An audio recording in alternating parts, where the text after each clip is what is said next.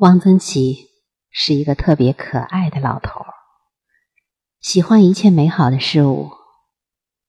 在这篇《葡萄月令》的散文中，我们可以闻到土地的芬芳，感受到劳动的快乐，体会到收获的喜悦。虽然那个时候，汪老爷子还是右派，在接受劳动改造。但是他的高明之处，在那个时候就显现的十分充分，所以老爷子可以成为许多人精神上的父亲，至少对我而言是这样。葡萄月令。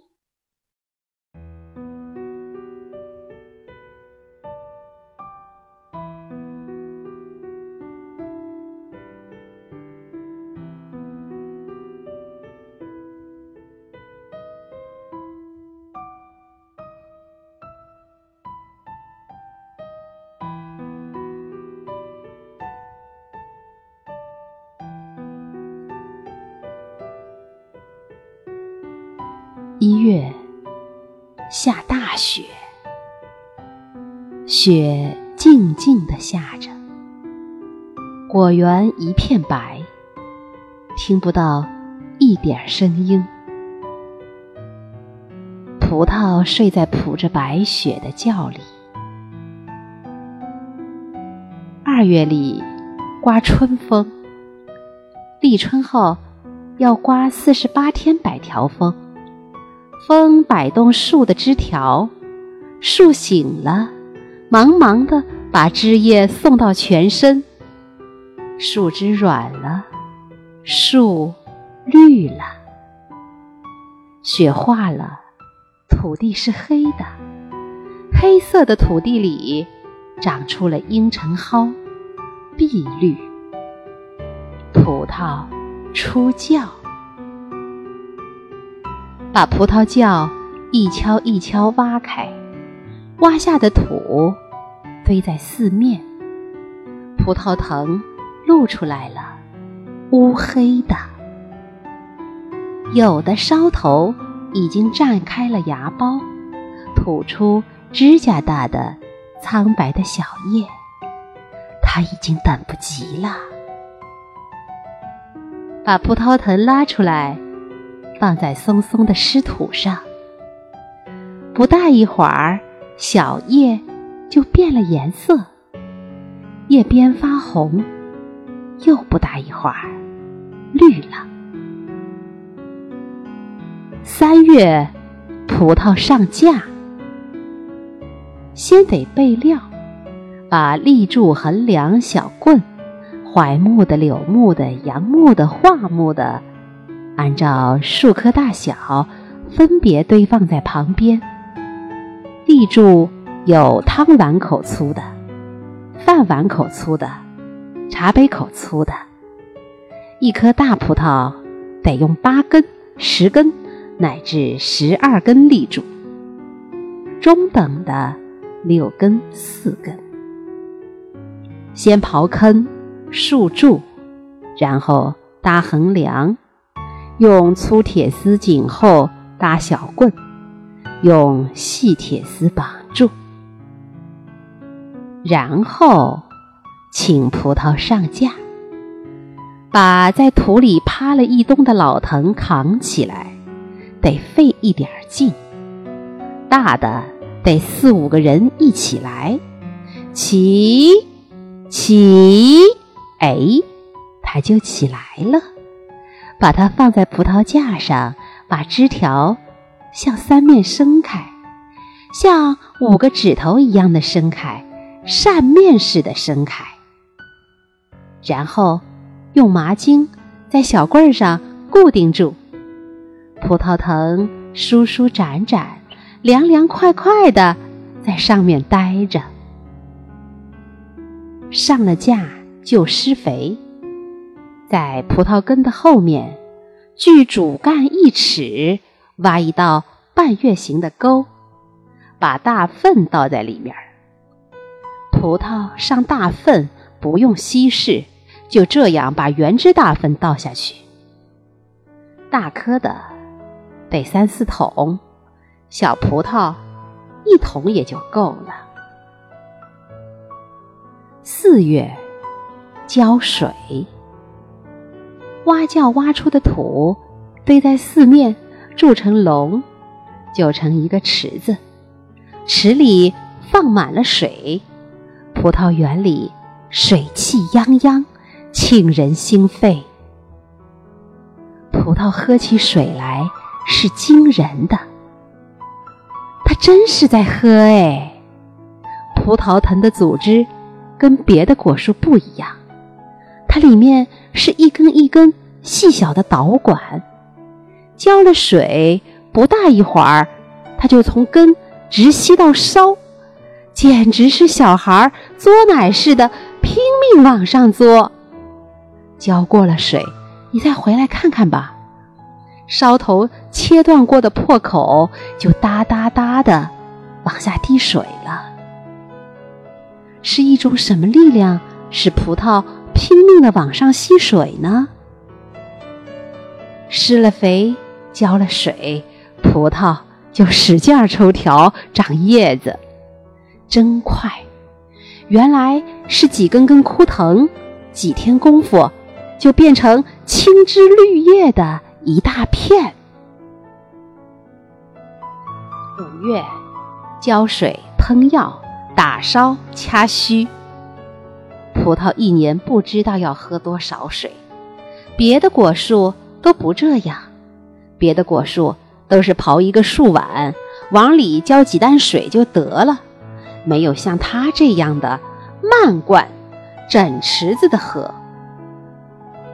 从抽条长叶，一直到坐果成熟，不知道要喷多少次波尔多液。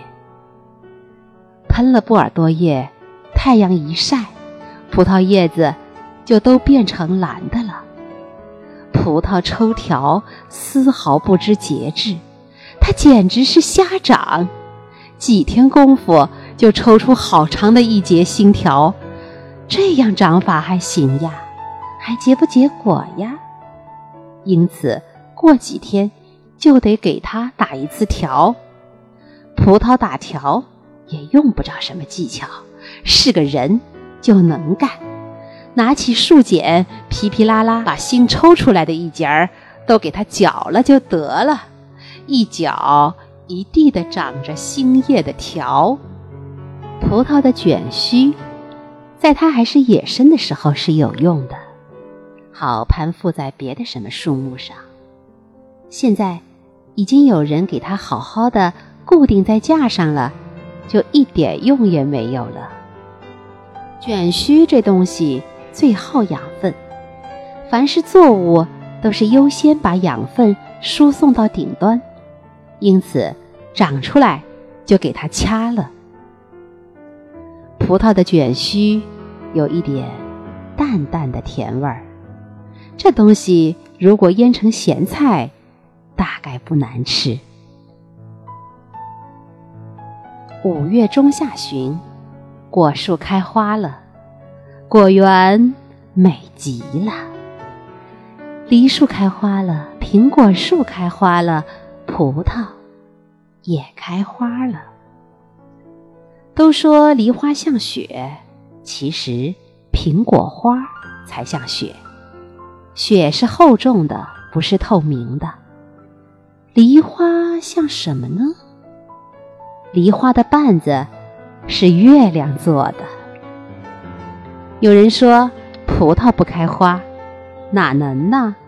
只是葡萄花很小，颜色淡黄微绿，不钻进葡萄架是看不出的。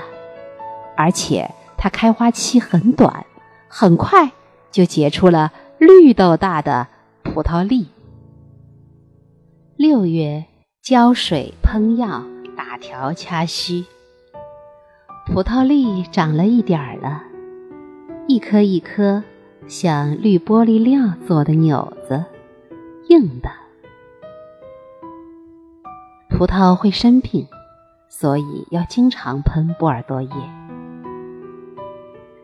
七月，葡萄盆大了，掐须打条，喷药，大大的浇一次水，追一次肥，追硫胺，在原来施粪肥的沟里撒上硫胺，然后就把沟填平了，把硫胺封在里面。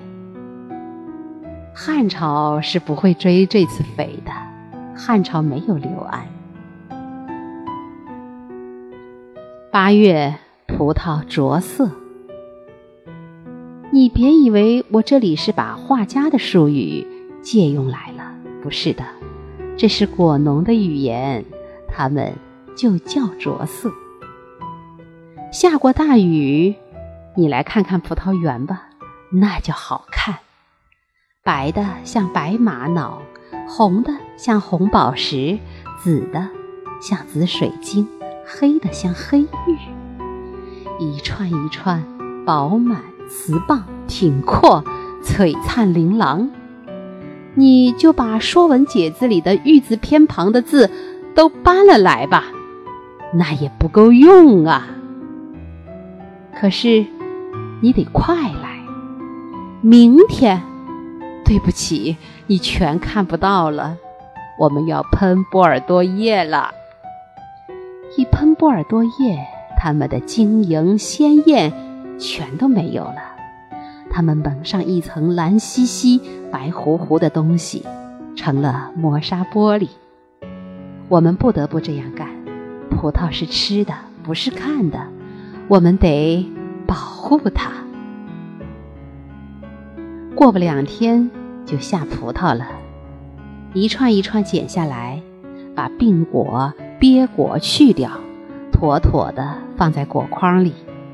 果筐满了，盖上盖，要一个棒小伙子跳上去蹦两下。新下的果子不怕压，它很结实，压不坏，倒怕是装不紧，咣里咣当的，那来回一晃悠，全得烂。葡萄装上车，走了。去吧，葡萄，让人们吃去吧。九月的果园像一个生过孩子的少妇，宁静、幸福而慵懒。我们还给葡萄喷一次波尔多液。哦，下了果子就不管了？人总不能这样无情无义吧？十月，我们有别的农活，我们要去割稻子。葡萄，你愿意怎么长，就怎么长着吧。十一月，葡萄下架，把葡萄架拆下来检查一下，还能再用的搁在一边儿，糟朽了的只好烧火，立柱、横梁、小棍儿分别堆垛起来。剪葡萄条干脆的很，除了老条一概剪光，葡萄又成了一个大秃子。剪下的葡萄条挑有三个牙眼儿的，剪成二尺多长的一节儿，捆起来，放在屋里，准备明春插条。其余的连枝带叶扫成一堆，装走了。葡萄园光秃秃的。十一月下旬，十二月上旬，葡萄入窖，这是个重活儿。把老本放倒，挖土把它埋起来，要埋得很厚实。外面要用铁锹拍平，这个活儿不能马虎，都要经过验收才给记功。葡萄窖，一个一个长方形的土墩墩，一行一行整整齐齐地排列着。风一吹，土色发了白。这真是一年的冬景了。热热闹闹的果园，现在什么颜色都没有了。眼界空阔，一览无余，只剩下发。白的黄土。下雪了，我们踏着碎玻璃渣似的雪，检查葡萄窖，扛着铁锹。一到冬天，要检查几次，不是怕别的，怕老鼠打了洞。葡萄窖里很暖和，老鼠爱往这里面钻。它倒是暖和了，咱们的葡萄可就受了冷啦。